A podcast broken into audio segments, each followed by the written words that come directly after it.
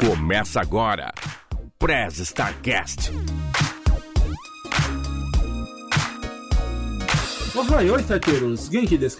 Eu sou o Cunha, falando direto do Japão para o Press Startcast, a sua áudio revista digital feita do mundo para o mundo. E aqui do meu lado direito, falando também aqui do Japão, Renin. Yo, Tadaima, Renin desu. Fala aí, galera, beleza? Bora aí que o papo hoje tá meio sinistro, hein? Bora! E não podemos esquecer da nossa estagiária robô mais eficiente que eu conheço, Neuza. Ohayou, galera!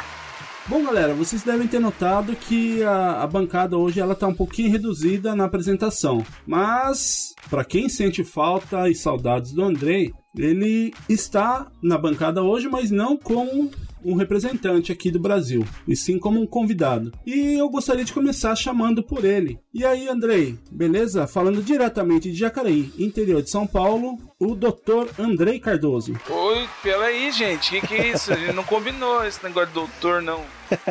E convid... convidado? Não. Tira essa resposta aí, ó. Eu posso falar umas coisas aqui, mas não vou me abster de falar besteira, não, hein? Tô avisando já. E falando diretamente de São Paulo e pela primeira vez aqui no Press Start, mas ela não é novata de podcast, que ela sempre tá lá fazendo a bagunça de sempre e dando sempre as notícias legais, um papo legal também, diretamente de São Paulo e lá do No Japão, Yumi. E aí, pessoal, salve, salve, muitos prazeres para quem ainda não me conhece. É uma honra que estar tá participando do podcast aqui de vocês. E bora lá que o assunto tá bem da hora hoje, hein? Mas antes, ô Renin, caso os starteiros queiram entrar em contato com a gente, como que eles podem fazer? Opa, se vocês quiserem mandar mensagem pra gente, manda para nosso e-mail arroba ou pelo nosso mural no nosso site pressstartcast.com.br e acessem nossas redes sociais.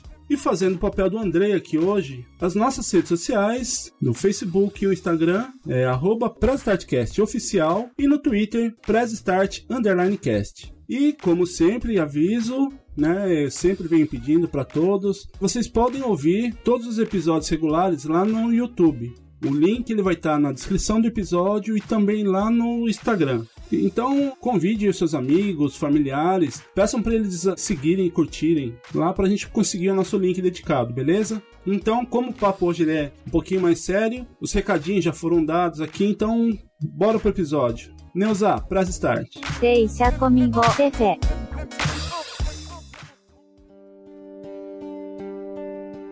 Press Starcast.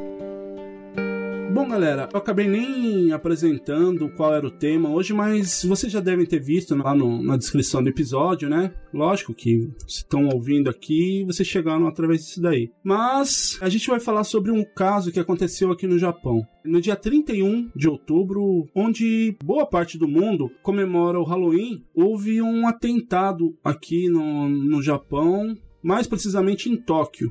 Então a gente vai falar um pouquinho sobre isso. É literalmente aqui do lado de casa, né, cara? É, bem, bem pertinho da sua estação aí, né? Foi. E, assim, o que era para ser, né, uma noite, como o pessoal fala, uma noite de gostosuras e travessuras, acabou passando dos limites da diversão, né? E se tornou uma noite de pesadelo para muitos passageiros de um trem em Tóquio aqui no Japão. No dia 31 de outubro, Hattori Kyota, né, que fala Kyota Hattori, um rapaz de 24 anos que ele era um cara meio tranquilo assim, ele aproveitou a festividade de, de Halloween e acabou esfaqueando um, um senhor dentro do trem e ateou fogo no, nos bancos e feriu bastante pessoas dentro do trem, né? Foi 17 no total, né? Isso, aproximadamente 17 pessoas que eles feriram. Nas reportagens que a gente viu aqui pelo Japão, deve ter saído alguma coisa também no Brasil, falava que ele era um rapaz bem tranquilo, sério e assim, sério porém alegre, né? E nos relatos que a gente viu nas reportagens, falava que ele era um, um cara assim típico do ginásio colegial assim da, das escolas do Japão.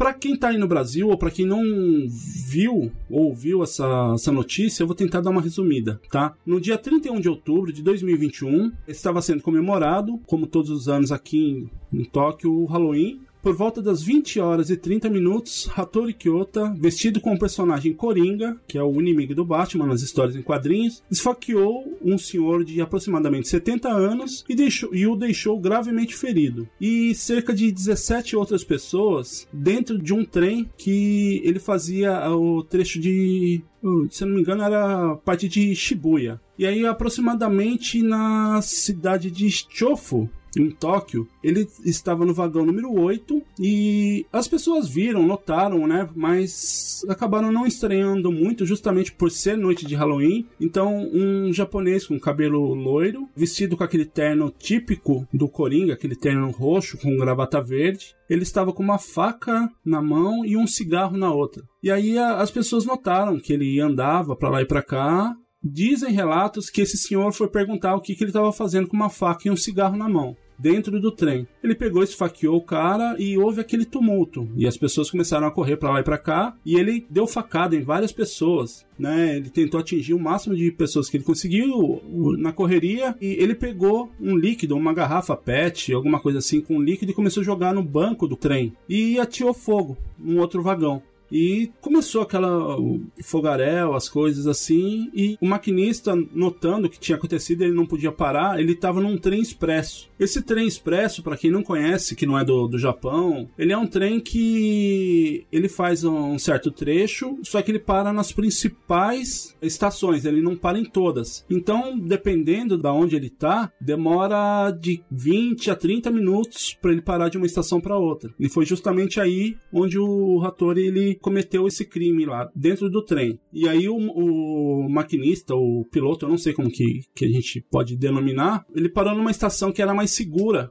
que seria uma estação que normalmente não pararia. Aí na hora que parou o trem, houve aquele desespero, as pessoas saindo pela janela do trem, né, porque as portas não podiam ser abertas. E Hattori ele ficou sentado no banco esperando os policiais chegar. Simplesmente assim, calmo, tranquilo, sentado com a faca que ele esfaqueou as pessoas na mão e um cigarro na outra, fumando dentro do trem. Aí os policiais pegaram, prenderam, ele não esboçou nenhuma reação, simplesmente aguardou os policiais prenderem ele. E um dos motivos que ele citou é que a vida dele já não estava tão boa. Ele tinha terminado com a namorada, eh, não tinha amigos, tinha sido mandado embora do emprego e ele simplesmente não queria suicidar. Falava que era muito pouco para ele se suicidar. Então ele planejou esse crime, onde ele queria matar o maior número de pessoas para ele ser lembrado no futuro, né, por esse ato. E hoje, como convidados aqui, a gente trouxe o Andrei, até por isso, até explicando melhor que ele não tá na bancada e sim como porque o Andrei, ele já falou em alguns episódios, ele ele é psicólogo, e a Yumi também. Então a gente queria, assim, discutir um pouquinho sobre isso, né? Sobre esse ato, sobre a cabeça dos humanos, digamos assim, né? Das pessoas, para chegar nesse ponto.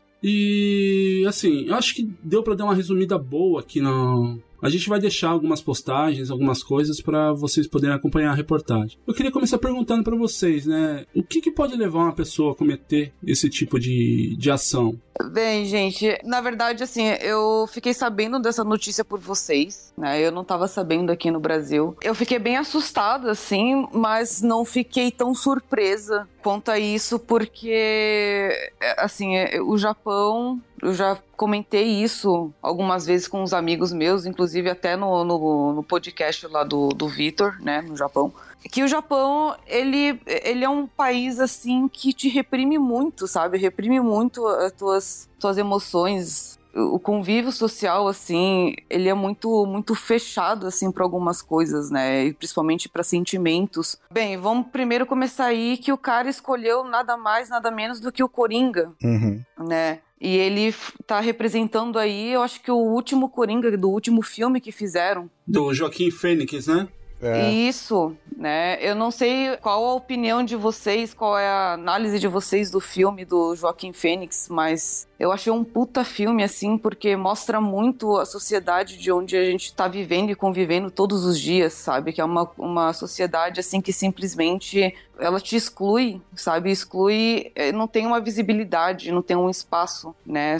É um lugar social, assim, de não visibilidade e não espaço, né? Onde a pessoa passa como invisível, por mais que ela, que ela tente mostrar ali sua visibilidade, tente conviver, assim, com as pessoas, né? Muitas vezes é, passa como invisível, né? E aí começa a tomar remédios. Hoje em dia, nossa, muitas pessoas é, é muito difícil falar quem não toma remédio, Uhum. né? Para alguma coisa, ou seja para ansiedade, ou seja para depressão, ou seja para qualquer outro de tipo de, de, de, sei lá, sabe, fobia, enfim. E muitas vezes, né, taxado de louco ali. E esse papel do Coringa, né, que justamente esse esse esse jovem fez Pra mim foi um ato assim de que tanto que, né, eu vi a notícia que vocês mandaram pra mim, né, o artigo que vocês mandaram pra mim. O cara, ele na adolescência, na, na escola, todo mundo falava que ele é um jovem normal, né, como qualquer outro adolescente, qualquer estudante. Uhum. Mas aí ele fala assim: "Ah, gente, eu perdi minha namorada, né, meus amigos, minhas amizades já não estão tão boas assim, perdi meu emprego". E no Japão tem muito aquele negócio assim da desonra, né, que quando você tem uma desonra, tipo,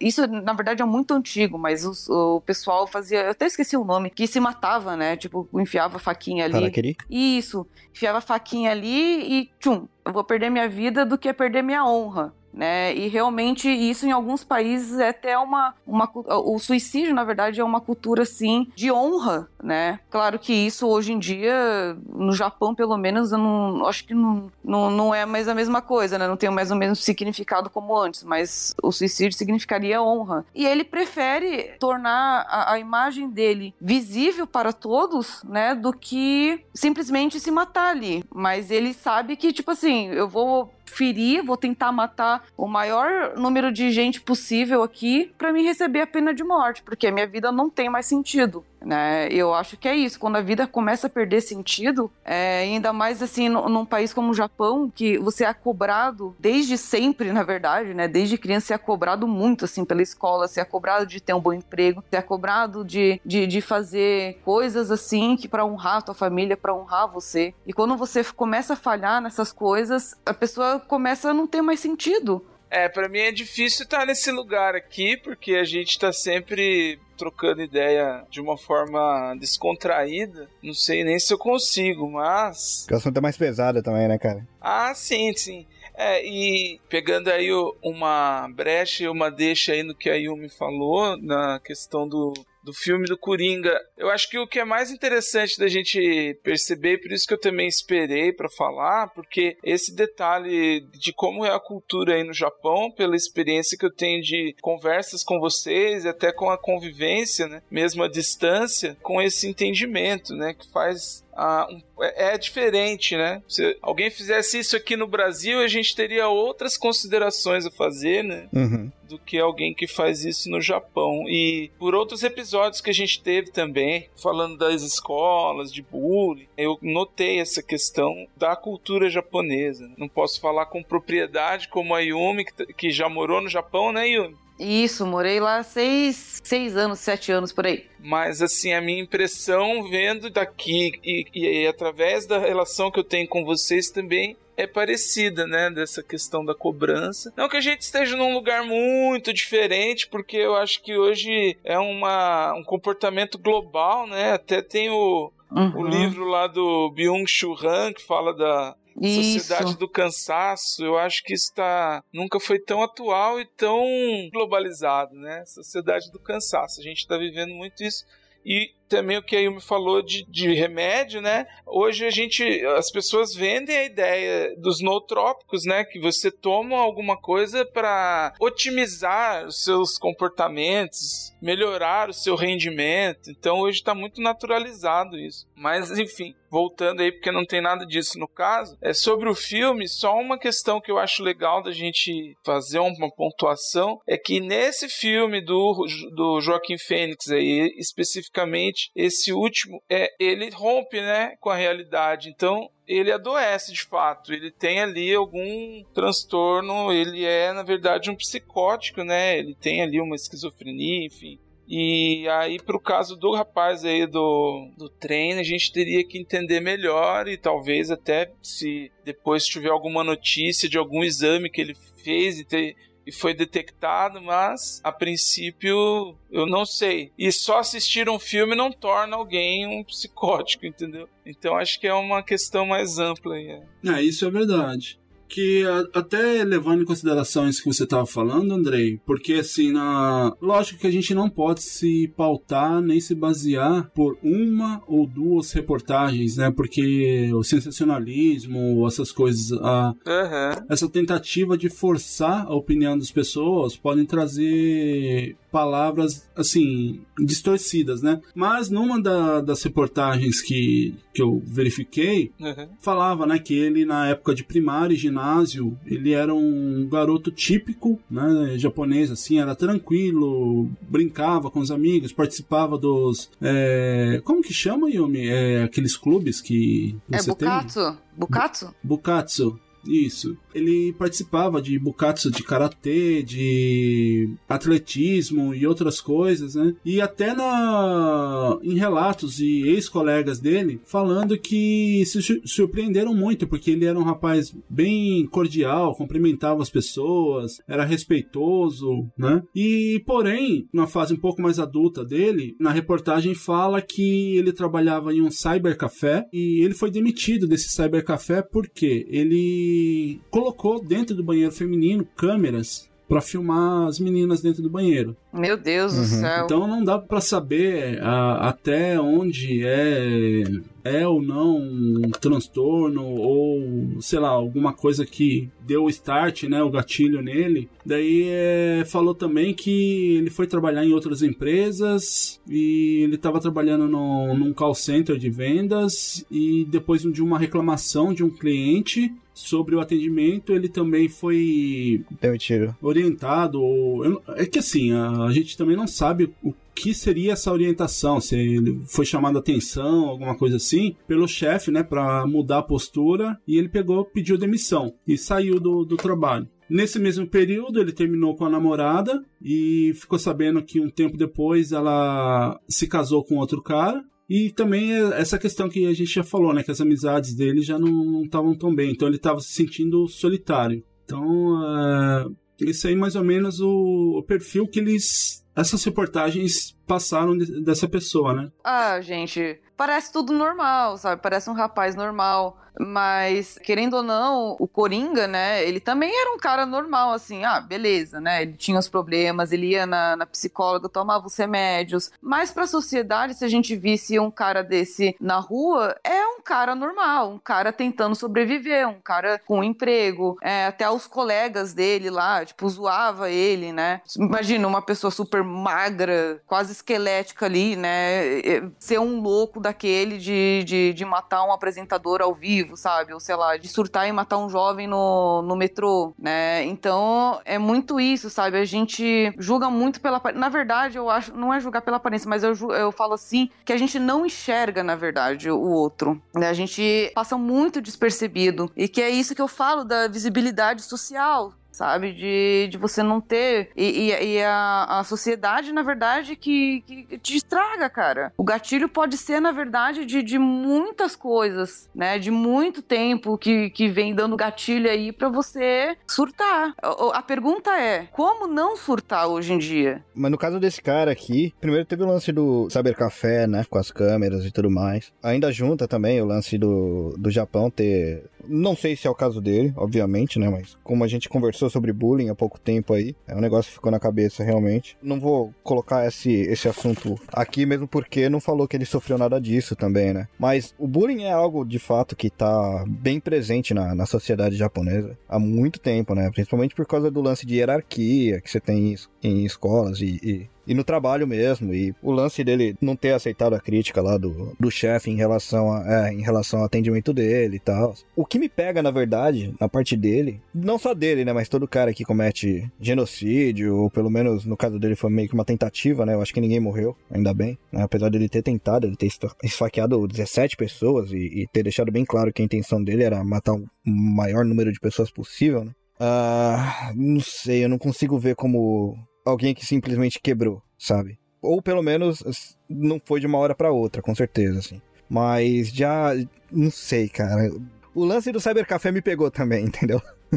Tá, mas você não concorda comigo que a, a, a, sexualidade no Japão, ela é tratada, esse daí é um assunto que ele é tratado assim, na verdade nem sei se ele é tratado uhum. muito, eu me lembro que quando eu tava no, na escola, não teve assim uma, uma aula de educação sexual, sabe? Uhum. Tipo, teve uma vez que eles levaram todo mundo pro ginásio, separaram meninas de meninos, aí pros meninos eles falaram sobre a camisinha e para as meninas falaram, sei lá, sobre menstruação, sabe? Nossa, é uma coisa muito muito rasa assim, uhum. sabe? E aí tem, né, tipo, os japoneses têm umas coisas muito bizarras assim, se você for ver assim, sabe? Para não sei se é compensar isso, sabe, de uma sexualidade muito reprimida, uhum. que aí tem as, as bonecas, né? As bonecas, Sim. não sei se já viram aí, tem umas bonecas de silicone, umas bonecas que parece até real assim, Sim. sabe? Claro, né, os hentai, os mangá hentai aí aí, a, a, os filmes, o, o, tipo, tem umas coisas muito bizarras, assim, que, por exemplo, aqui no Brasil não tem muito. Os ladrões de calcinha. É, assim, não que, não que no, no mundo não tenha isso, mas, tipo, aí no Japão tem umas coisas muito mais bizarras, uhum. sabe? E as pessoas não se relacionam cada vez mais, tanto que eles falam que o Japão é um país velho, porque os jovens, né, eles não se relacionam e não estão não tão tendo filhos. Sim, sim, tem né? isso também. E, e, e, é isso, gente. Por quê? Porque também tem muito isso, sabe? Da, da era da técnica que você tem que trabalhar, você tem que produzir produzir. Uhum. E se você não é eficaz, se você não conclui uma coisa que, né, para a sociedade, para essa, pra essa era da técnica, você é um desperdício, você é, não vale nada, sabe? E aí vem um monte de, de peso em cima. E eu acho que você falou assim, né? Ah, o cara, eu não acho que o cara surtou do nada, assim. Uhum. Eu também acho que não. Eu acho que sim, isso foi. Ele foi se quebrando aos poucos. Como que nem o Coringa. O Coringa também não foi do nada, deu um start nele, foi quebrando aos poucos. Ele foi procurando ajuda. Mas, tipo assim, ele tava se quebrando aos poucos. E você acha que foi o caso desse cara aí, no? No quesito de quê? De ele se quebrar aos poucos? Uhum. Olha, eu acho que sim, viu?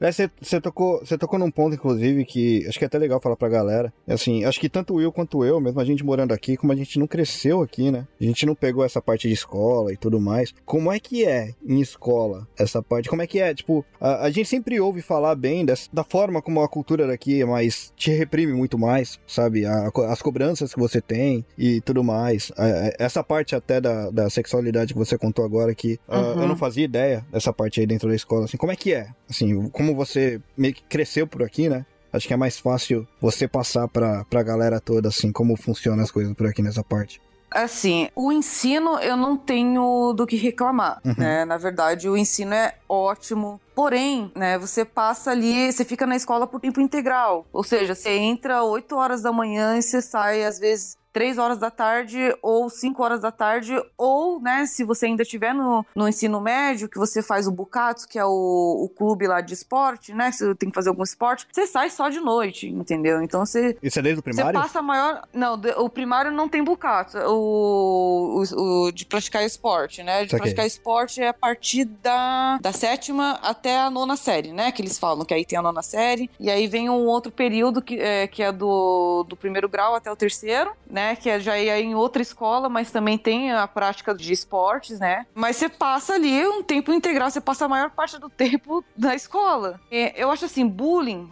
tem em todos os continentes, tem em todas as escolas. Né? Uhum. Aqui no Brasil, inclusive, né, que o nosso amigo aqui, Andrei, falou, né? Já teve alguns episódios aí do pessoal sair atirando, sair matando as pessoas também. Acho que o último caso, inclusive, foi é, de, Suz, de Suzano, Suzano. Não, não foi? Foi Suzano. Foi. Suzano. Foi de Suzano, que inclusive dois jovens tentaram imitar, na verdade, foi uma, uma eu creio que foi uma imitação de um caso que já aconteceu nos Estados Unidos, Uhum. Né, onde inclusive ele matou o colega e suicidou depois. Mas no Japão, primeiro que assim, né, nas escolas ele, é, a parte de sex, sexualidade assim é pouco falado, sabe? Então assim, a, a, claro, né, os jovens, as crianças têm aquelas brincadeiras meio sexuais, assim, mas é, é, é, tudo muito muito velado, sabe? Uhum. Se você vai falar sobre alguma coisa assim, os jovens, né, ficam meio tipo, ai, você está falando disso, tipo,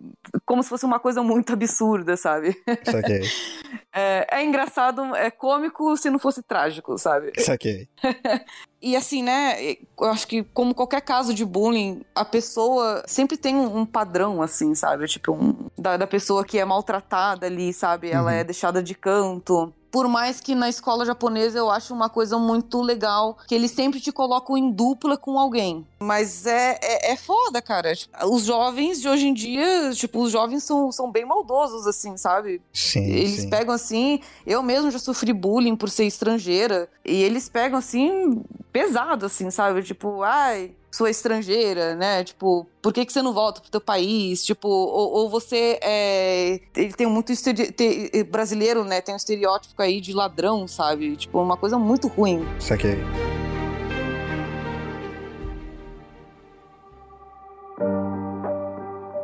Prez Starcast.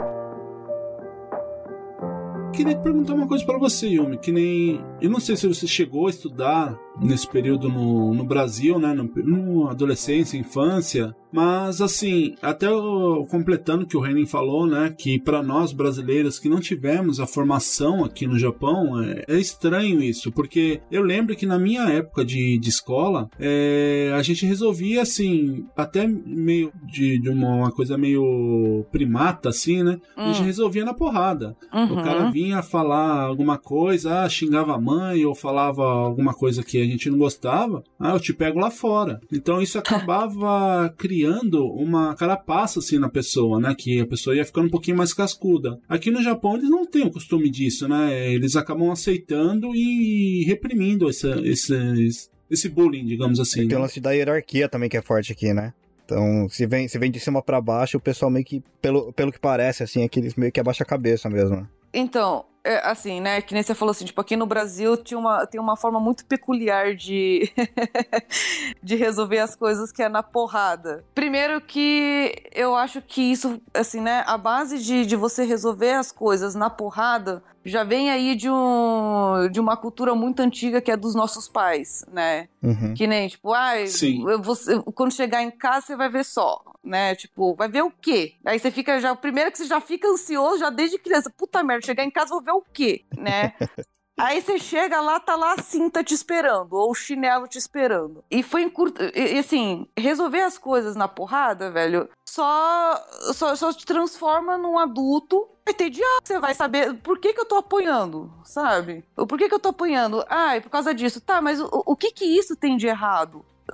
Os pais não discutem isso. E a mesma coisa no Japão, sabe? Você tá na escola a maior parte do tempo. Você chega em casa, provavelmente os pais também não estão porque os pais estão trabalhando, né? E depois eles voltam. Eu falo isso porque, né? Eu tive eu vivi isso, meus pais chegavam depois, tipo, 8 horas da noite, sabe? E o diálogo é muito pouco, assim, sabe? Porque, tipo, os pais chegam cansados, Uhum. né? E ainda mais agora que tem toda essa distração de tablet, redes sociais, celular, televisão, né?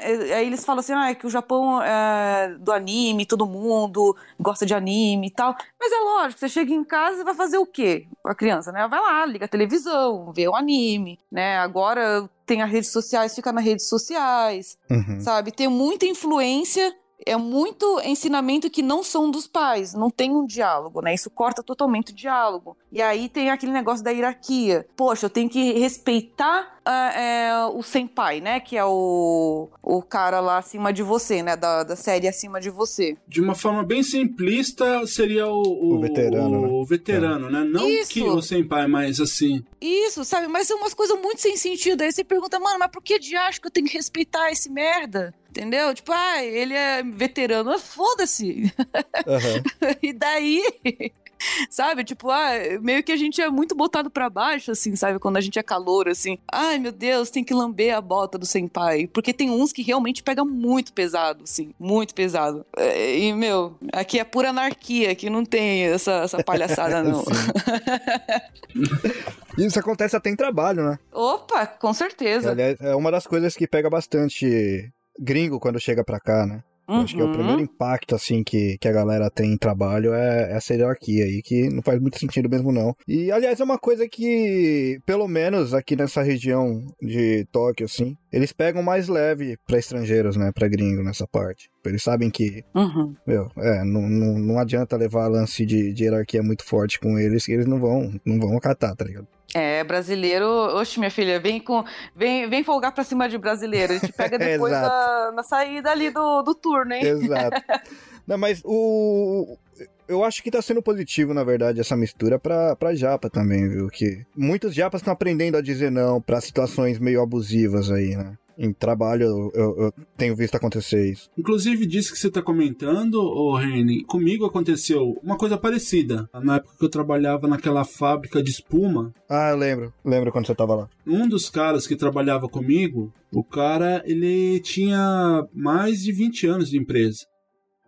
Só que o cara, eu acho, o pessoal fala que brasileiro é preguiçoso, né? Assim, os brasileiros falam, né, que o, ah, o brasileiro tem fama de ser preguiçoso. Esse cara, eu acho que ele aprendeu três vezes mais com o brasileiro, porque o cara, ele realmente era preguiçoso a ponto de dormir na, na máquina, assim. E Lembrando que eu não tô julgando ninguém aqui, tá? Eu tô. Porque aqui, na verdade, a mão de obra brasileira, ela é. Lógico que a gente não pode generalizar em nenhum caso, mas ela é muito bem quista aqui justamente por causa disso, que o brasileiro dá o sangue quando quer trabalhar. Mas esse cara, ele, nossa, se fosse no Brasil, já teria sido demitido. E o que que acontece? Ele era líder, chefe de sessão, porque por tempo de casa. Saquei. E assim, muita gente ali não concordava dele ser chefe, porque o cara não, não resolvia nada. Não resolvia nada. Tudo que ele podia, ele passava para outras pessoas fazer, enrolava o máximo que podia, até o dia que ele veio querer folgar nas minhas costas, né? Que o chefe dele foi cobrar dele. "Ô, Por que, que vocês estão estourando de hora extra e, e a outra máquina não tá? Né? Porque lá era em dupla que a gente trabalhava. Aham. Por que, que eh, vocês aqui estão estourando de hora extra? A produção é um pouco mais baixa que o outro que sai no, no horário normal, né? Ele simplesmente chegou e falou: Ah, porque o, o rapaz ali ele é lento, né? Só que na hora que ele falou isso aí, eu entendi o que ele falou. Aham. Cusão. Não, eu falei, opa, peraí. Aí eu soltei os cachorros, assim, o chefe do chefe ficou de olho arregalado, os outros caras. Aham. É, em algumas pessoas você até via aquele sorrisinho no, no canto da boca de eu estar falando ah, aquilo que eles pensavam e, e viam, Uhum. mas por causa da hierarquia, eles acabavam aceitando, né? tipo, a galera se sentiu vingada, né?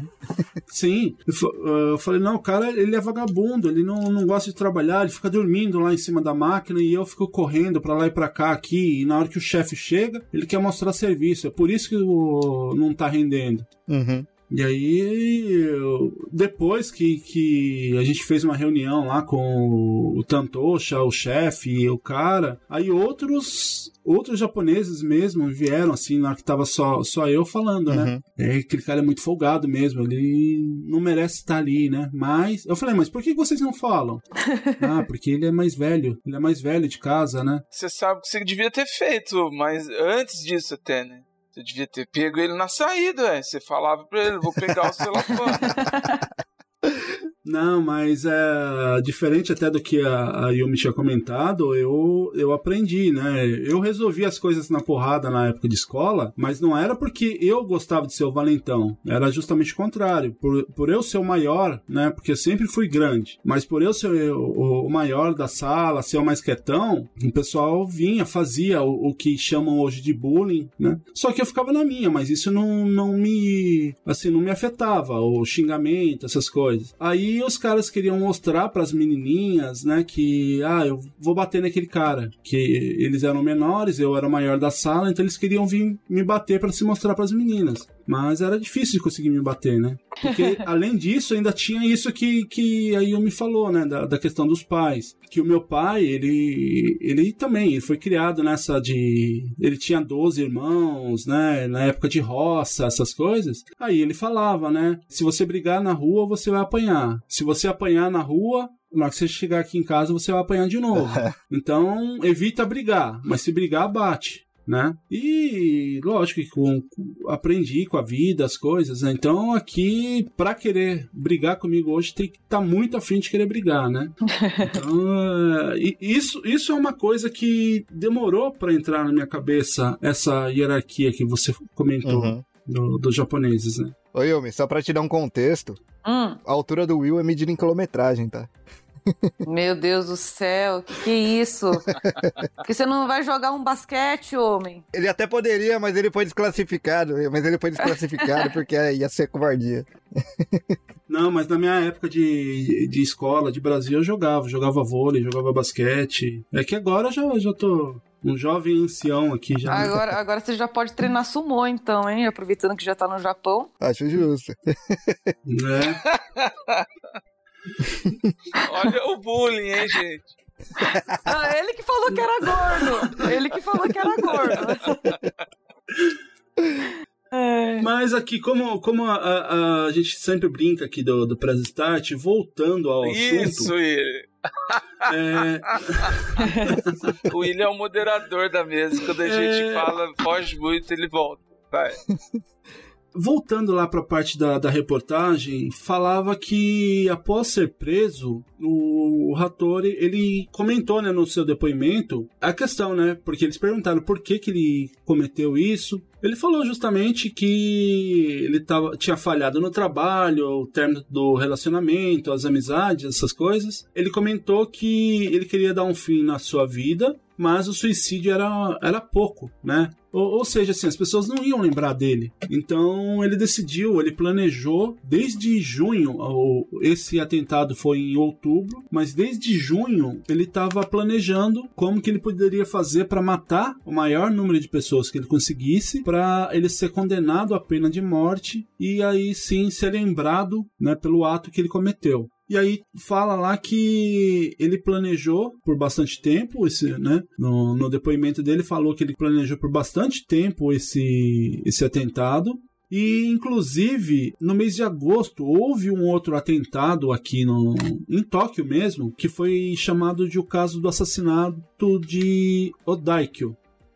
Que só é, Odakyo, que só para dar uma pincelada rapidinha, o caso ele era de era o Yusuke Tsushima, era um rapaz de 36 anos. Ele feriu aproximadamente 10 pessoas, incluindo uma estudante de 20 anos, que ficou gravemente ferida, né? Ele deu uma facada no peito dela e nas costas. E também o- esse Tsushima, ele no, no seu depoimento aos investigadores, ele disse que ele estava com desejo de matar mulheres que pareciam vencedoras, assim, que estavam vencendo na vida e casais que, que eram felizes, pareciam ser felizes, porque ele foi rejeitado, né, por um num relacionamento na época de estudos da universitária, né, na época de faculdade, e aí ele planejou cometer esse crime. Só que daí lá no, no relato ele falava que, aliás, antes dele cometer o crime, ele foi num- numa mercearia, agora eu não sei se era um combine, se era aquelas lojas de, de bairro, alguma coisa, apesar de ser em Tóquio, né? Mas uma atendente chamou a polícia porque acusando ele de furto. Aí a polícia chegou, interrogou ele ali, né, e liberou. E aí falou que esse o Tsushima ele tinha decidido matar essa mulher, né? Então ele estava voltando lá para matar a mulher na, na mercearia, só que ele desistiu de matar ela, mudou os planos, né, que o plano, o alvo era matar essa mulher, aí ele decidiu matar os passageiros do trem após perceber que a, a loja ela ia fechar. Então o, o Tsushima ele entrou no trem, esfaqueou essa menina que parecia ser uma menina bonita, alguma coisa assim, feliz, vencedora, essas coisas. Aí ele esfaqueou mais um, acho que mais 10 pessoas e ele ia colocar fogo no vagão. Só que qual foi o erro dele? Ele usou esse óleo que o pessoal usa para temperar salada.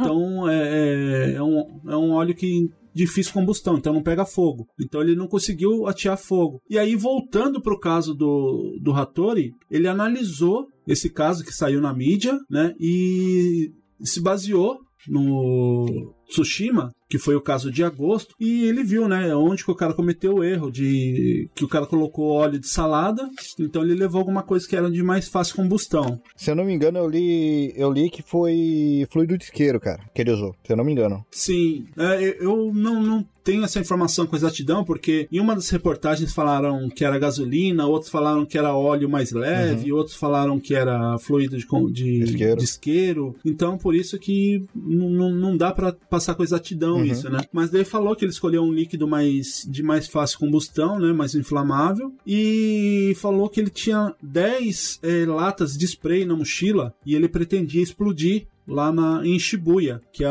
para quem não sabe, Shibuya é onde tem o maior cruzamento, o maior fluxo de pessoas num, num cruzamento do mundo. É, é né, Reni? É, é, o segundo maior do mundo. O primeiro é aquele lá de Nova York, que saiu no, no Spider-Man, no primeiro lá. Pra galera conseguir visualizar, é aquele cruzamento que aparece no Velozes Furiosos de Tóquio. Sim. E aí então o Hattori ele decidiu, né, usar um, alguma coisa que pegasse fogo mais fácil e disse que ele ia explodir, ia causar uma explosão com essas 10 latas de spray de aproximadamente 350 ml cada lata. Então é, ele estava realmente decidido a fazer um, um barulho Ia ali, ser um né? problemão, na verdade, né? Porque no Halloween, Shibuya, o cruzamento basicamente fecha, né? Vira tipo uma festa gigante a céu aberto. Então tem muita gente ali. Tava muito cheio ali. E até nas reportagens falou que no, no depoimento dele, ele decidiu, ele ia cometer esse atentado em junho, né? Ele ia, no caso, ele ia explodir uh, no cruzamento lá de, de Shibuya para atingir o máximo de pessoas que ele conseguisse, mas daí quando saiu essa reportagem do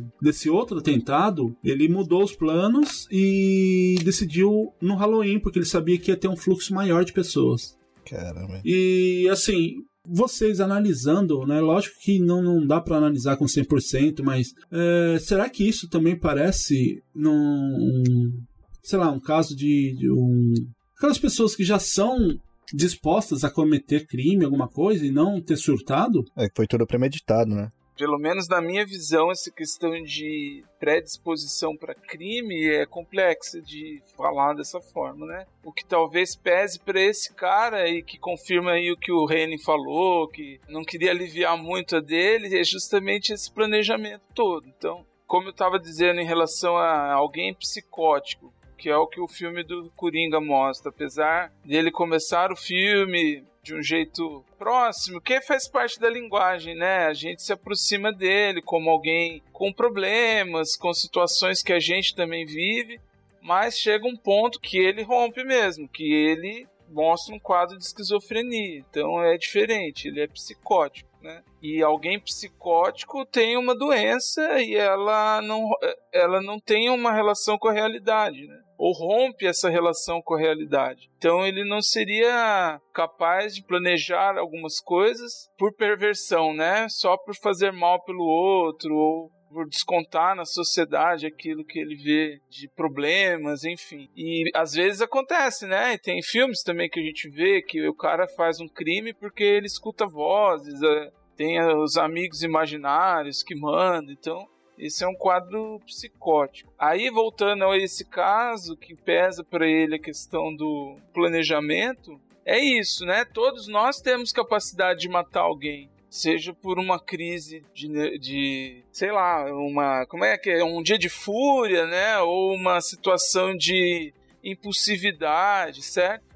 Ah, o que diferencia do, do psicopata ou do perverso é ele sentir um prazer em estar naquela cena, olhar e fazer toda aquele cenário meticuloso que parece que foi o que o, o, que o cara aí fez. Né? Então não dá pra gente ficar trazendo verdades, mas só comentando assim o, o que talvez diferencia. E eu tô com a Yumi nesse sentido. Acho que é, é um erro a gente tentar separar o criminoso, né, como alguém que é muito diferente da gente ou que é um maluco, nossa, que isso não, né? Eu acho que a gente tem proximidades com e, e por exemplo, falando aí de visibilidade, como a, a Yumi colocou, né? É, existem pessoas que fazem coisas para ser vistas hoje, por exemplo, com a rede social, né? Eu conheço pessoas que a gente convive normalmente que cria toda uma cena para poder postar a melhor foto e ter curtidas, né?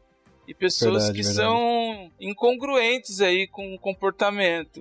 Por exemplo, sei de pessoas que viajaram para casa de familiares e se comportou lá o fim de semana inteiro de um jeito indisposto, não estava interagindo bem com ninguém, mas em determinados momentos tirou várias fotos do melhor pose, com um sorriso no rosto, e na rede social escreveu: Ah, esse foi o melhor fim de semana da minha vida. E como eu sou feliz, e quem estava com ela lá não viu isso, entendeu? Então, esse para mim também é um tipo de comportamento que não é adequado, que as pessoas fazem muito em busca dessa visibilidade. Claro, não dá para comparar entre matar alguém fazer alguma coisa, mas só para dizer isso, que as pessoas são capazes de coisas para tentar atingir aí talvez um, um olhar da, da sociedade ou um, um entendimento de sucesso, de, de, enfim, né? Então eu acho que é, é, é, isso também é bom, é bom de se levar em consideração, né? Existe um ponto de mudança de como a gente se comporta para que, para sei lá, um,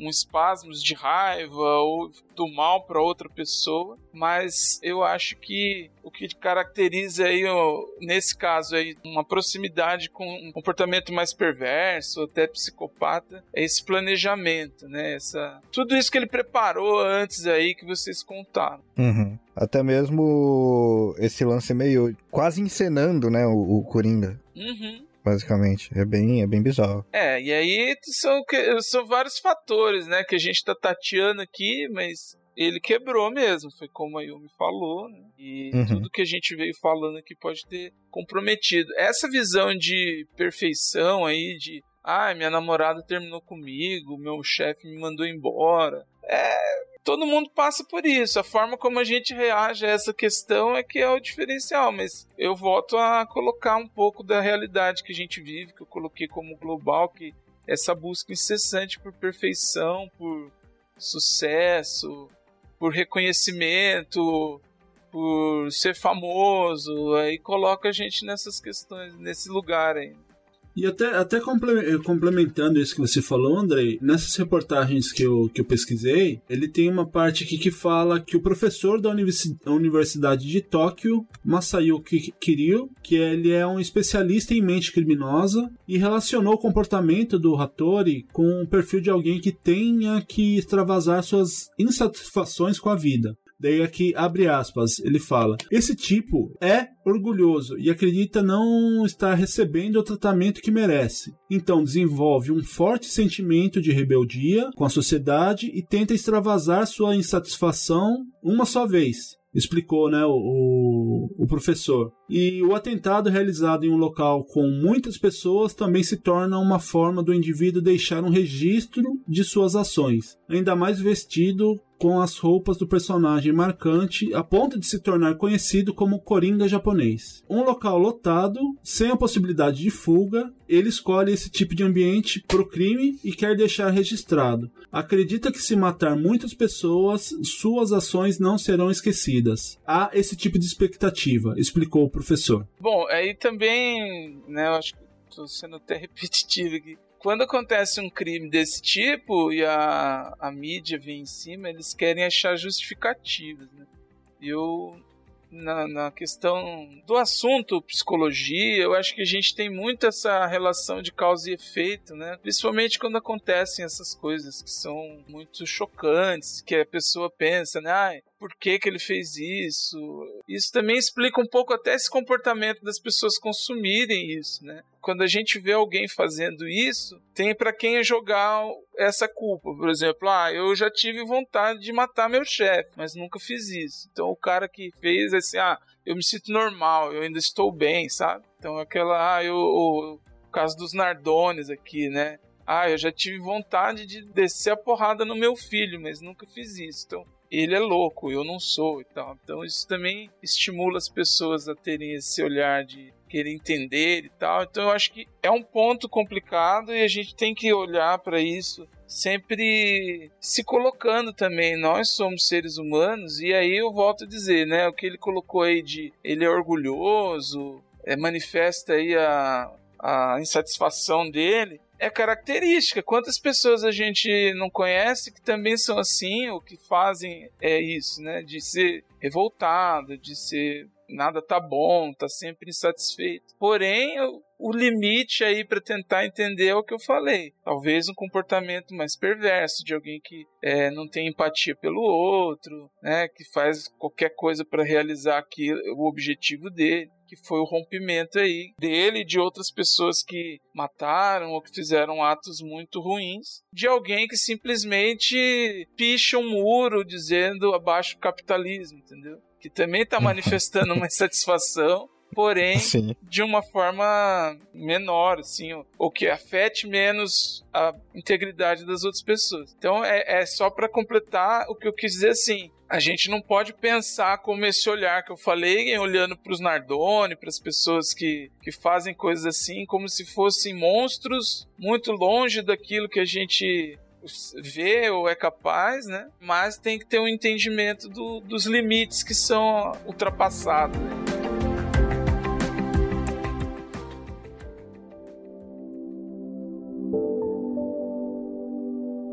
Prez Starcast.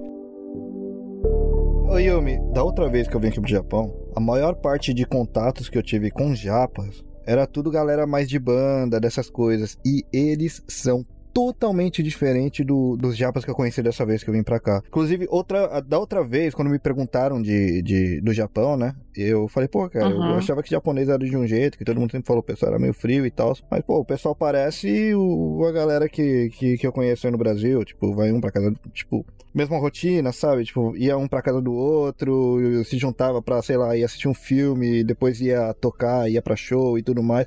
Mas era tudo o pessoal da música. E você falando desse lance de se expressar e tal, você acha que o que deixa essa galera mais leve é exatamente essa parte do pessoal se expressar mais por causa da música? Olha, assim, né? Não tem como eu te dizer isso de uma Uhum. forma que vá validar o que eu, enfim, né? Se, se é realmente por causa da música ou não. Uhum. Mas eu acho que cada pessoa tem uma forma de se expressar. A arte, ela é uma das formas, das melhores formas, assim, de se expressar, né? Tanto pela música, tanto pela, sei lá, pintura, poesia, né? Então, assim, creio que pode ajudar sim, né? Mas cada pessoa acho que tem uma forma de se expressar, sendo ela por música ou, enfim, lutando jiu-jitsu, sabe? Ou expressando com palavras, né? Uhum. Mas, assim, né? Você falou do, do pessoal de banda. Uhum. Não sei, né? Se eles se expressam por forma de música, assim, se todo mundo se expressa por forma de música. Às vezes eles estão lá só pra tocar mesmo, pra ganhar o dinheiro deles. Justo. Mas é um outro grupo, né? É um grupo, assim, que você vê que, que é um pouco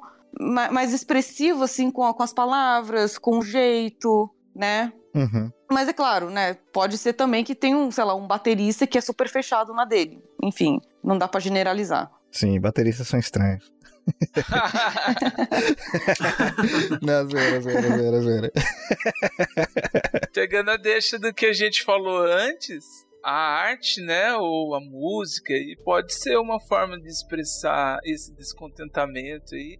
E não é um descontentamento só com a vida, com as é, frustrações, mas ele pode romper, por exemplo, com uma cultura que não faz sentido para ele. Então, pode ser que um grupo de pessoas aí que não entendem que essa hierarquia, essa forma mais Uhum. rígida existe aí no Japão que vocês comentaram, escolham a música ou a arte para manifestar ao invés de ir para um vacão com uma faca e sair matando as pessoas. Então, pode ser que você sim mais tenha, saudável, né? é, pode ser que você tenha entrado em contato aí com um grupo de pessoas que se expressam ou que tentam fugir um pouco desse do que é a maioria aí talvez ou do que é aprendido Uhum. são coisas que acontecem aqui também. Por exemplo, a nossa realidade no Brasil é, é muito preconceituosa, falando, sei lá, de racismo. Então, a gente vê grupos de pessoas se juntando para disseminar aí de uma forma artística a- consciência em relação a isso, estudar, romper com esses padrões ou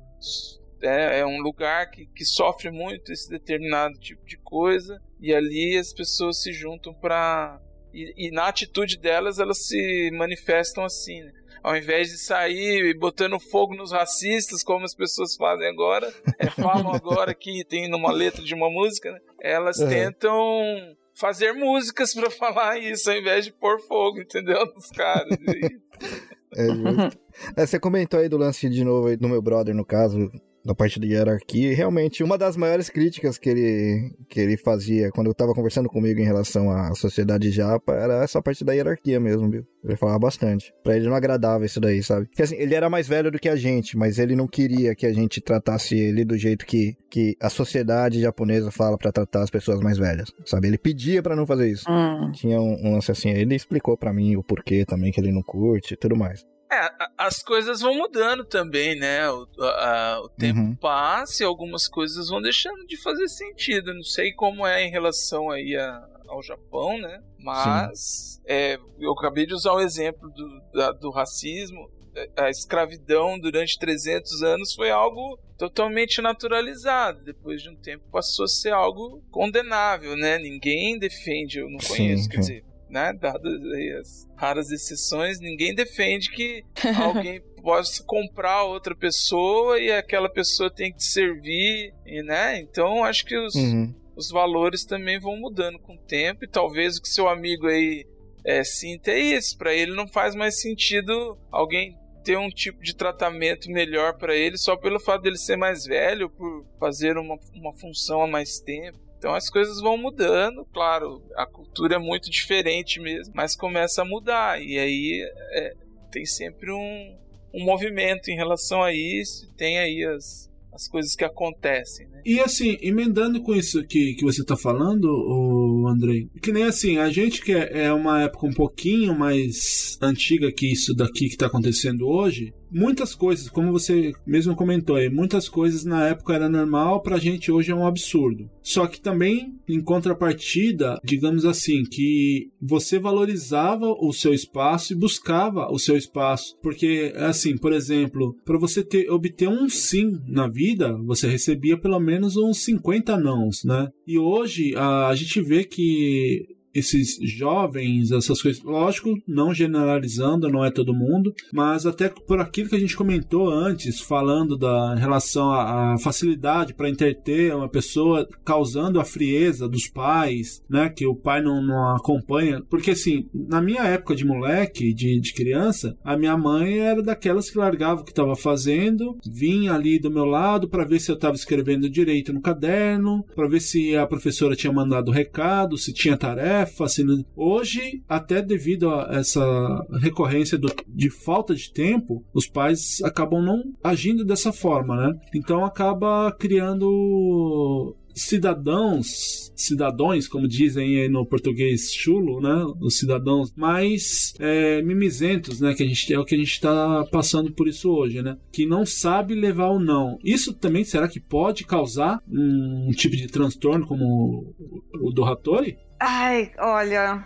eu não sei, viu? Isso é, é- é assim, não, não tem como. É como o, o Andrei falou, sabe? Tipo, vai ter pessoas que vai simplesmente querer expressar o seu descontentamento de uma forma totalmente é, é, assim explosiva, errada, machucando os outros, né? Vai ter pessoas que vai tentar expressar isso, sei lá, pela música, sabe? Mas uma coisa eu tenho, assim, né, que eu, que eu acho, assim, né, não certeza, mas eu- que eu vejo, que hoje em dia realmente o tempo, ele tá sendo muito curto. Não é que o tempo tá sendo curto, mas assim, a gente não, te, não, não tá aproveitando o tempo como aproveitava antes. Porque a gente sempre tem que estar fazendo alguma coisa, né? E o fazer alguma coisa, não necessariamente pra gente, né? A gente sempre tá fazendo pro outro, né? A gente pouco se olha pra nós mesmos. E aí você fala, tipo, da geração mimizenta. Mas porra, meu, sabe? Assim, a gente tem muita informação. A gente.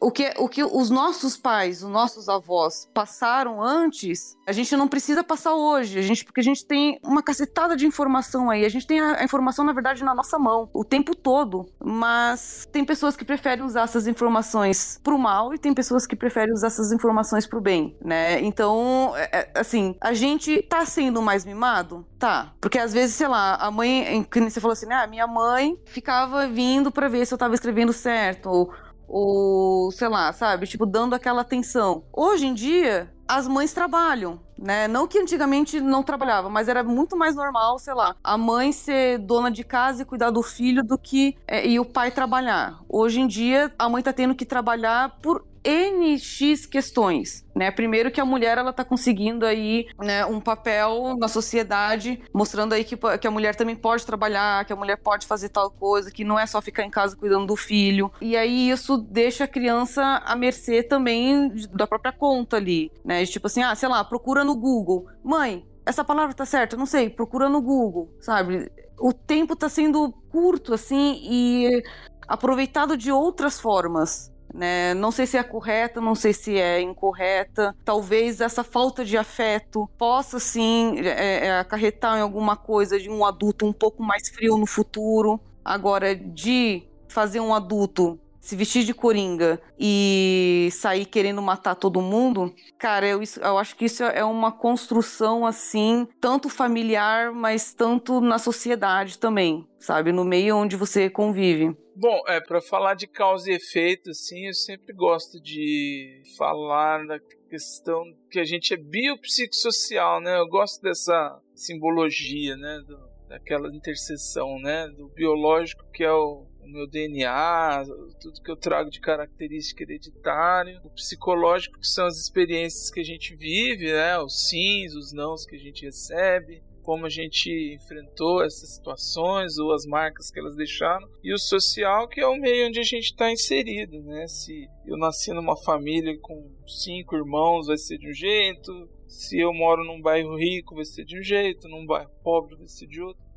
Então, de uma forma simplista mesmo, é, essa ideia, mas para mesmo sim de uma forma simples mostra que é bem ampla, né, as características, como que a gente se comporta, ou o que influencia o jeito da gente se comportar. Sobre a realidade hoje, é o que eu estava dizendo sobre os tempos que vão mudando, né? Como a Yumi falou, não tem como não falar que hoje a gente tem as informações muito rápidas e muito em excesso, diferente de um tempo atrás. É, hoje, uma criança na família, ela é o centro da família. O filho escolhe o restaurante que a família quer ir, a cor do carro, né? O filho é, é, é colocado numa redoma que ele não pode sofrer e tal coisa que talvez, não sei vocês, mas enquanto eu era criança, e até antes, na época dos meus pais, né, do meu, do meu pai principalmente, que teve 11 irmãos e perdeu alguns pelo caminho,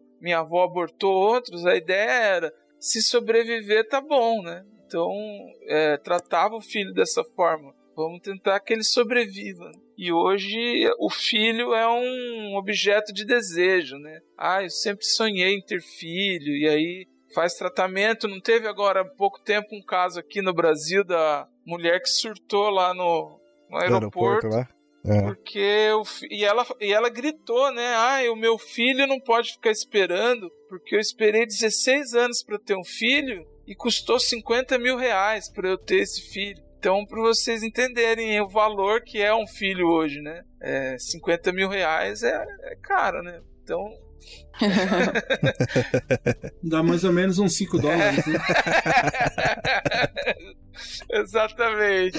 É, então, assim, só para ter uma ideia dos valores, né? E de como influencia, sim, a, a, as relações influenciam. Mas aí eu volto a dizer que, e, e confirmar aí o que a Yumi disse, né? Ah, esses casos extremos é, são extremos por isso. E, e, e, qual que é a ideia que a gente falou bastante aqui? Cada um tenha esse olhar para si mesmo, né, de uma forma saudável, para entender quais são as suas características e as formas de lidar com as coisas. Por isso que a gente sempre fala da questão de fazer terapia, de se expressar é, como vital e importante, porque como eu falei lá atrás, todos nós somos capazes de matar alguém em determinadas situações, mas a gente precisa saber disso, precisa conseguir compreender e tentar se enquadrar, evitar, né, viver de uma forma saudável para que isso não ocorra. Então, esses casos extremos são complexos para a gente determinar se é assim, se é assado, mas nós temos diversas possibilidades. Então, não dá para descartar que, de fato, uma mãe que leva menos tempo com o filho e como a Yumi falou lá atrás, o seu vizinho pode vir a fazer um, caso extremo como esse, tá tudo por aqui, né? Tá tudo na, no, no lugar da humanidade, do ser humano, no, nas possibilidades que a gente tem. Então, daí a importância da gente cuidar bem disso e, e tentar lidar da melhor maneira com as nossas características. É isso aí, gente. Façam terapia, não esperem surtar. Exatamente. Justo. Aliás, é um negócio até que eu queria trazer aqui. Você até comentou mais cedo, o, o Yumi, sobre Hum. o lance de, de Japão ter um pouco de, de problema em, em procurar ajuda psicológica e tudo mais, né? E mesmo quando vai atrás, é, até foi, foi um, um- o caso lá quando a gente fez o, o episódio lá com a, com a menina lá, né, em relação ao bullying, que você tem uma certa dificuldade de achar profissionais, né, aqui no, no Japão. Disso eu não sabia, que dessa dificuldade. Assim, não, mas você tá falando da dificuldade, assim, da pessoa ir procurar ou de ter profissionais? De ter. Os dois. Ah, tá. É. É, disso eu não sabia. Dessa parte de ter profissionais eu não sabia. Ela teve uma certa dificuldade de encontrar um que pelo menos se encaixasse na parte que. Assim, é, ela falou que é muito fácil você achar. é, Eu sempre confundo os dois, eu não sei qual que é psicólogo e qual que é Psiquiatra. psiquiatra. Um dos dois aí tem dificuldade de, de, de encontrar. É o que não é bem da parte da, da, da análise apenas, mas é da parte do, do, do remédio mesmo, tarja preta. É, psiquiatra, Psi- né? Psiquiatra, isso. Esse daí ela falou que é, é, você consegue achar fácil. É psicólogo, é um Opa! problema. e o quão isso é ruim pra sociedade, assim, pra vocês? assim? Porque vocês acham que muita coisa poderia ser evitada aqui no Japão se não fosse essa resistência que eles têm aqui? Que aqui tem muito casos de, de pessoas surtando, né? É, assim, né? Olha, eu vou te falar uma coisa. Como eu falei, as, as crianças aí, elas já ela passam a maior parte do tempo na escola, Uhum. né? Ou seja, tipo, ela passa o maior tempo na escola. Acho que a maioria, quando volta pra casa, os pais ainda não chegaram, ou quando chega, tipo, não, não tem aquele diálogo com o filho.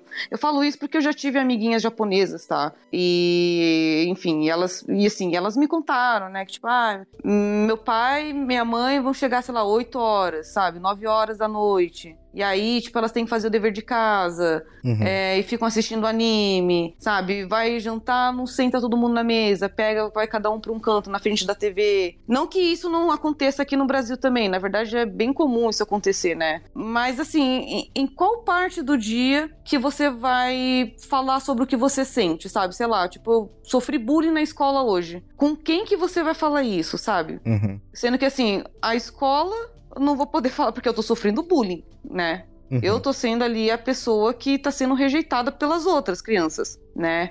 Ai, beleza, o professor às vezes pode ajudar? Às vezes sim, às vezes não. Às vezes a criança fica realmente ali acuada e não sabe o que fazer porque não quer ser a X9 ali do, do, do rolê, tá ligado? E tem o caso dos bullying que vem dos professores, né? É. Exatamente, tem dos. Nossa É. senhora, já vi. Nossa, já vi professor humilhando aluno no meio do corredor da escola, mas humilhar assim de dar tapa na cara. Uhum. E não- eu não tô brincando, não, na frente de todo mundo e ninguém fala nada. É, puta, é foda, né? né, não cara? sei se hoje em dia mudou, mas na minha época eu já, já vi muito disso, sabe? Mas eu- eu acho assim, né, que, pô, meu, é, sempre se expressar, falar o que sente. Ajuda, cara. Ajuda, né? Eu tenho, como eu falei pra vocês, eu tenho um amigo que é japonês, sabe? Ele falou isso. Às vezes, quando, quando eu começo pra conversar com ele sobre questões, assim, sei lá, da família dele, que ele não fala, sabe? E aí eu vejo que o cara tem um puta trauma, só que eu não tô ali pra ser psicóloga dele, né? Aí eu falo pra ele, você já pensou em procurar uma psicóloga? Aí ele, ah, eu não preciso, eu, eu trato tudo aqui, ó. Aí ele bate na cabeça dele, sabe? Aí eu falo assim, Uhum. é, tô vendo. e, e, claro, né? É bem mais fácil você querer, entre aspas, tá? Resolver o seu problema tomando remédio. Né, É como se fosse assim a pílula da, da- da felicidade. Só. Vou tomar isso, vou ficar tudo bem, né? Na verdade, você só tá jogando a poeira ali pra debaixo do tapete, né? Porque o seu problema, na verdade, vai estar ali, mas você só vai estar tomando uma pílula pra você funcionar e fazer suas coisas durante o dia, né? Às vezes, às vezes, às vezes nem a- o remédio resolve, né? Mas, enfim, eu acho que é isso. Ah, não, assina embaixo, né? Essa coisa da, da medicação também é um retrato dos tempos, né? Que a gente tá vivendo, tudo muito rápido, todo mundo tem que produzir, tem que dar conta, tem que ser feliz, tem que ser o mais rico, o mais bonito, ter os, um milhão de seguidores. Então o remédio vai ajudar a otimizar esse, esse projeto aí de infalível, né? Mas é, falando aí sobre a questão de procurar ou não ajuda, né? A cultura em torno disso tem melhorado, inclusive aqui no Brasil também. Mas assim, você pe- pega números, por exemplo, eu de agenda de atendimento que faço, sei lá, 80% são mulheres e 20% são homens. Então, o que, que a gente pode atribuir a isso? A cultura machista, a cultura do, do cara que não pode ser vulnerável, né? Não, eu não preciso disso, isso é coisa pra, pra gente maluca, né? E como eu disse, Uhum. né, as pessoas é, esperam pifar, vamos dizer assim, comparando o credo erroneamente com uma máquina ou uma coisa, mas né, prefere chegar a esse ponto para poder procurar ajuda, sendo que antes e aí vocês falando da cultura japonesa, transferindo um pouco para essa questão aí dos homens aqui ou das pessoas que acham que a ajuda é para quem tá maluco, né? sim, pode ser um, um complicador e até mostrar o porquê que é difícil de encontrar, porque se ninguém procura, ninguém vai se formar para poder oferecer o serviço, né? A lei do mercado. aí, né? É, isso é É verdade. justo. Então acaba. E, e ainda mais que, que para o homem, né? O homem não, não, não fica doente, não tem problema nenhum, Exatamente. não tem nada dessas coisas, né? Mas basta pegar um resfriado que eu acho que é a pior coisa que acontece Sim. no mundo. Porque a a Yumi há de concordar comigo que não há nada mais trágico que um homem com um resfriado, né? Olha, não há nada mais trágico do que um homem com resfriado, um homem com dor de cotovelo, Ixi! um homem com com estresse. É. Parece que quando ataca no homem é tudo mais explosivo. Inacreditável isso, cara. Sim. Eu- o homem que falha, então, nisso. fala. Nossa! Nossa, não eu sempre pode. brinco não que pode. você quer irritar um homem, você te- é, fala pra ele que ele dirige mal, fala pra ele que o time dele é o pior time de todos e fala pra ele que ele é, é ruim de cama. Pronto. Acabou. Nossa!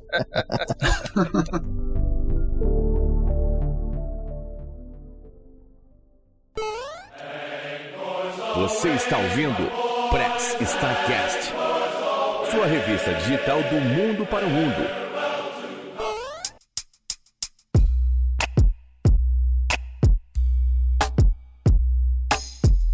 Galera, vocês puderam notar aí um pouquinho, né, que a gente trouxe esse assunto um pouquinho mais sério, mas ah, essa raiz para as Startcast não, não deixa o, o ambiente ficar tão pesado, né, porque a quinta série é, impera dentro da gente, né. Mas hoje a gente conseguiu se controlar bastante aqui. Hoje de uma forma diferente, mas como sempre, Andrei, antes eu queria só te fazer uma pergunta: como que foi estar desse outro lado da bancada? É estranho, né, cara? Eu não, não, gosto de ter que falar coisas edificantes o tempo inteiro.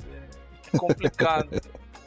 e agora caiu a máscara, né? Quando eu ficar falando bobeira, quando eu for homenzinho preconceituoso, vai todo mundo me cobrar. Falar, nossa, mas ele é psicólogo, não podia falar isso. Então, você me prejudicou deveras nesse episódio aqui? Me apresentando aí. André, e não esquece que veio na sequência do episódio do. do Compraria, cara. Não, aquilo lá eu nem tive coragem de ouvir, pra vocês terem uma ideia. Já pedi perdão pra Deus. Já Aliás, abraço Bob, abraço Veste. Pra você que tá curioso, pra você que tá curioso, ouça lá o episódio 40, que a gente fez um crossover com o pessoal lá do Confraria, que começou no episódio 40 do Press Start e acabou, se eu não me engano, no 44 deles lá do, do Confraria. Tanto o André quanto eu, a gente foi abaixo do pré-sal, de tanto que a gente se afundou nas coisas que a gente falou. Mas é, é temas pra outros podcasts, né? Eu acabei de confessar que a minha, o meu problema é você ainda conta o episódio que eu mostrei essas questões, então pra tá no tema aqui você colocou a faca e torceu no final ainda. Não, na verdade, André, a gente está mostrando aqui que todo mundo tem as suas faces, todo mundo tem os seus defeitos e qualidades, né? Então, você como um co-host é aquele cara bonachão que fala o que, que tiver que falar. E você como profissional, e inclusive até já recomendo vários outros podcasts aí que o André participou, que ele tá dando show na, na questão de falar como ele falou, falar coisas... Como que é que você falou aí? Que você fala coisas edificantes? Coisas, edif- coisas edificantes, é, coisas edificantes. Agora você me deixou preocupado, cara. Será que eu ser um cara meio bagaceiro quando tô com os amigos homenzinhos? e um bom profissional quando tem que falar coisas edificantes. Me coloca nesse lugar da, da psicopatia aí. Acho que eu vou ter que conversar. Acho que eu vou ter Ih, que conversar rapaz. isso com o meu psicólogo. hein? Ah, ah, ah, Meu Deus do céu, leva isso pra terapia, meu filho. É, eu vou levar. Acabou, acabamos de ter o novo personagem do Press Start, o o Andrei Psicopata. Tamo aí. então já aproveita, Andrei. Já, como sempre aí, deixa suas considerações finais e o tchau pra galera. Bom, brincadeiras à parte, né, gente? Eu acho que é sempre bacana estar com vocês. Eu também me proponho a conversar e, enfim, eu consigo. Porque a gente é tudo isso, né? Não adianta querer ser alguém sériozinho e sendo que, né? Eu às vezes faço piada das coisas, brinco. Então, tudo tem o seu lugar, o seu momento. Não quero ficar me justificando para que as pessoas não pensem mal de mim. Mas eu acho que cabe, né? A gente pode ser. é, nós somos complexos e amplos, né? Então não tem essa questão, não. Eu brinco com isso, mas eu tô tranquilo, assim, em relação a falar sobre coisas que envolvem a profissão que eu escolhi e coisas que foram das minhas vivências e às vezes até faz parte a gente olhar para essas vulnerabilidades, falar delas como coisas que nós fizemos erradas, que coisas que a gente errou e se arrependeu e tudo bem, né? Você não tem que. Às vezes essa busca pela perfeição, pela imagem perfeita aí que causa também essa, esse momento meio distorcido que a gente colocou aí, de, de tentar é, deixar tudo muito. É, é, como fala? Dourar a pílula, né? Muito. Então, tô tranquilo quanto a isso. Sobre aí os, os episódios que o Williams falou que eu participei, eu participei do de dois episódios do podcast da Ana Mendonça, a irmã do Rene, que é o, o podcast Ai Caraia, que é uma expressão muito comum dela e ela batizou aí o, o podcast dela. Podcast bem legal que fala de várias coisas de amizade, de relacionamentos, costumes e eu participei de dois, um falando até por isso talvez que eu tenha puxado um pouco para esse lado aqui sobre essa glamorização de estar ocupado, que eu acho que foi o último que, que ela lançou e tinha participado em uma conversa só com ela falando sobre terapia, processos da psicologia de uma forma mais ampla. E também participei de um outro podcast com a Lane Agata, que é o No Loft, que é um podcast que ela fez, que também é uma parceira do Rene. É, é, do, Oi. é do Loft. É, eu não falei do Loft? Você falou no Loft. Eu também confundi. Eu falei no. Ah, então tá. Desculpa aí, gente. É do Loft. Isso é que senão o pessoal não consegue achar lá depois. Então, eu errei então, desculpa. Desculpa aí, Lane, é do Loft. É, que também é um podcast bem bacana com várias, vários segmentos. Tem episódios que ela fala da relação dela com o gato. Tem. eu- Esse episódio que eu participei foi uma entrevista, um bate-papo rápido lá. Que eu não falei coisas edificantes, mas foi uma conversa super legal. e a Lene fazia o Dropzilla com o Reni, né, Reni? Sim, sim, sim. E aí agora ela foi pro projeto solo dela aí.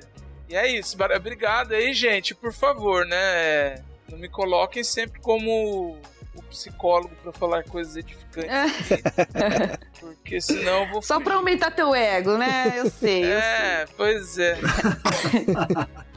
Yumi, primeiramente, muito obrigado por, por atender aí o nosso, o nosso convite. Sempre que você quiser e puder participar aí, as portas aqui dos nossos estudos, mesmo que de forma virtual, sempre abertas a você. Também lá do, do no Japão, todo o pessoal lá também já é uma grande família pra gente. Então, sempre aberta, sempre que você quiser vir e participar aí, quiser trazer algum assunto, esteja à, à vontade aí e seja bem-vinda. Eu vou pedir que você deixe as suas considerações finais e tchau pra galera. Bem, primeiramente eu fico muito agradecida. Foi uma honra participar aqui com vocês desse episódio e sobre esse assunto polêmico e importante, né? Eu acho que foi um assunto bem importante, assim, brincadeiras à, à parte, né? Também lembrando que psicólogo é humano, tá, gente? Então a Boa. gente fala besteira.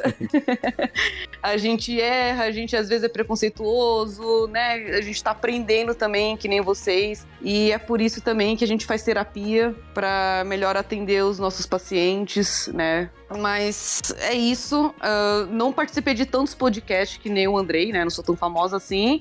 Ah, ah. Mas é, eu participei já de alguns episódios ali do podcast do meu querido amigo Vitor, que é o podcast no Japão. É um podcast bem legal também, bem descontraído, com várias besteiras. Inclusive, se você quer me ouvir falar besteira, lá é o lugar que eu falo besteira. É tomando uma taça de vinho. Não estou bebendo agora porque agora tá de manhã, mas, né, se fosse um pouquinho mais de noite, talvez.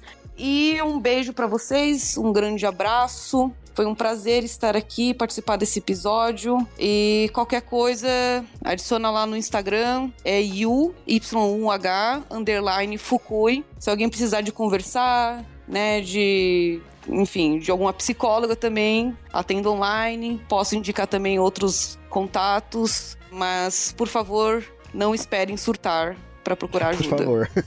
Beijos, luz. Reni, mais uma vez aí, mais um episódio finalizado. Né, é, agradecendo a toda a equipe aqui do Prazo Start, que eu sempre finalizo com você. Obrigado aí também para todos que participaram. Vou pedir que você deixe suas considerações finais e tchau pra galera. Bom, galera, valeu mesmo por ter ouvido aí a gente até aqui. Uh, valeu os convidados também, né? Andrei, primeiro, primeiro dia de convidado aqui no, no Prazo Start. Valeu, Andrei, foi muito edificante. é... Yumi, finalmente te conheci. Foi prazerzaço mesmo. Aliás, galera. Prazer todo meu. Galera que for ouvir lá o, o, No Japão, procura os episódios de escola, cara, que são muito engraçados, muito engraçados. Tem um monte de história da Yumi lá, um monte de história do Vitão. são muito bons, são muito bons. Que vergonha. Nada, putz, fenomenal. E, galera, de verdade mesmo, vamos se tratar, faz bem. Beleza? e dá uma ouvida lá também no Dropzilla Cast. A gente tá lá semanalmente, todo sábado, né? E também assistam a gente lá no 80bit TV. A gente tá fazendo as lives lá de gameplays. Eu faço na sexta noite para quem tá no Brasil.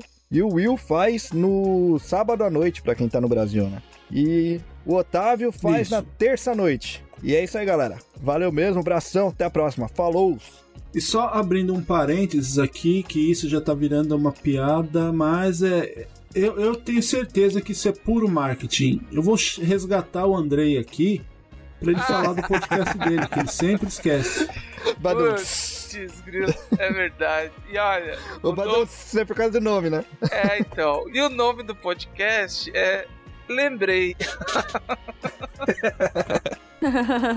Então, gente, eu faço um podcast também aqui com meu amigo Danjo Lopes sobre memória afetiva. E é um podcast quinzenal, sai toda quinta. E chama Eu Lembrei, digite aí nas, nas plataformas que vocês gostem. Também não me apresento como psicólogo, é um podcast de, de bate-papo. A gente chama pessoas para contarem suas memórias afetivas e aí a gente comenta as nossas. Para quem escutar, tentar é, lembrar ou reviver as suas, né? Então é um podcast de memórias afetivas. Enfim, entrem lá que vocês vão ver. Eu gosto muito, eu, eu, é um prazer fazer esse podcast. Eu também vou deixando aqui as minhas considerações finais, né? Falando aí sobre, mais uma vez, sobre esse caso, né, que a gente trouxe aqui. Para muitas pessoas não é novidade, para outras pode ter causado surpresa, mas como os nossos convidados aí, tanto o André quanto a Yumi, falaram aí, não deixe isso daí chegar num, num ponto que não, não é mais reversível, que você vai ter que estourar, fazer alguma coisa. Procure algum tratamento com psicólogo, se você acha que não é com psicólogo, né, que não tá num nível, né, que às vezes é só para dar um escape no seu dia a dia, vá tocar uma música, vá praticar um esporte, né? Se for o caso, faça como um Rene, se quer queimar alguma coisa, queime os ouvidos das pessoas com, com a sua música, sendo leve leve ou pesada. Que susto, hein? Você falou de queimar, eu já tava pensando. é, né? é, eu já quase pensei que era queimar outra coisa também. ah, fica aí também a, aí na, na, imaginação de cada um. Mas toque, faça uma música, fa, fale bem, fale mal de alguém, mas não, não cause danos, transtornos a outras pessoas, né? E aqui deixando também os recadinhos finais, caso você tenha alguma sugestão de pauta, queira apontar alguma canelada nossa, ou simplesmente deixar a sua mensagem, você pode fazer através do e-mail, nosso e-mail, arroba através do mural lá no site, ou através das nossas redes sociais, né, que a gente está lá no, no Facebook, Instagram, aprendendo ainda, apesar de já ser bem antigo essas coisas, mas aprendendo a mexer um pouco aí com o Twitter, também deixa mensagem, adicione a gente lá, e também ouça os episódios lá no YouTube. Então a gente está lá na, nessa correria aí para conseguir o nosso link dedicado e para que a gente consiga aí também aumentar os números lá, que a gente vai trazer bastante novidade lá no YouTube, beleza? E me alongando um pouquinho mais, eu queria já deixar mais um recadinho. Na verdade, queria pedir mais um favorzinho para você que está ouvindo, que a gente aqui do Japão a gente está começando a, a, levantar uma bandeira aqui da podosfera nipo brasileira. Então, o Carlinhos Vilaronga, o, o eu, o Vitão lá do no Japão, o Juca e a Biju, o Everton, e encabeçado pelo Carlinhos Vilaronga, a gente criou a hashtag Podosfera Nipo Brasileira e agora em dezembro de 2021, para quem estiver ouvindo no futuro, a gente vai realizar a primeira semana da Podosfera Podosfera Nipo Brasileira, onde a gente vai, vai realizar várias atividades, vários painéis, principalmente no sábado, dia 11 de dezembro, mas começa no dia 6 de dezembro, durante a semana, várias atividades que os podcasts vão realizar, e no dia 11 de dezembro a gente vai realizar um evento grande para nós, né? Pode ser pequeno para outras pessoas, mas para nós é um evento grande, onde a gente vai trazer um pouco da, da cena da podosfera nipo brasileira aqui no Japão, beleza? Então eu vou deixando aqui meu muito obrigado, né? Primeiramente agradecendo a todos que ouviram até aqui e também um bom dia, boa tarde, boa noite e tchau.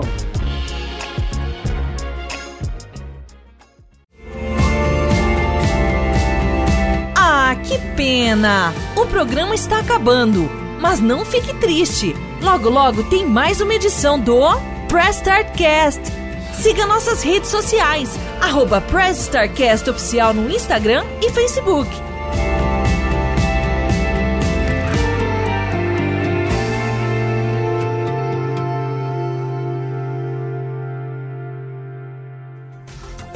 Este episódio foi editado por Atelas, soluções em áudio para podcasts.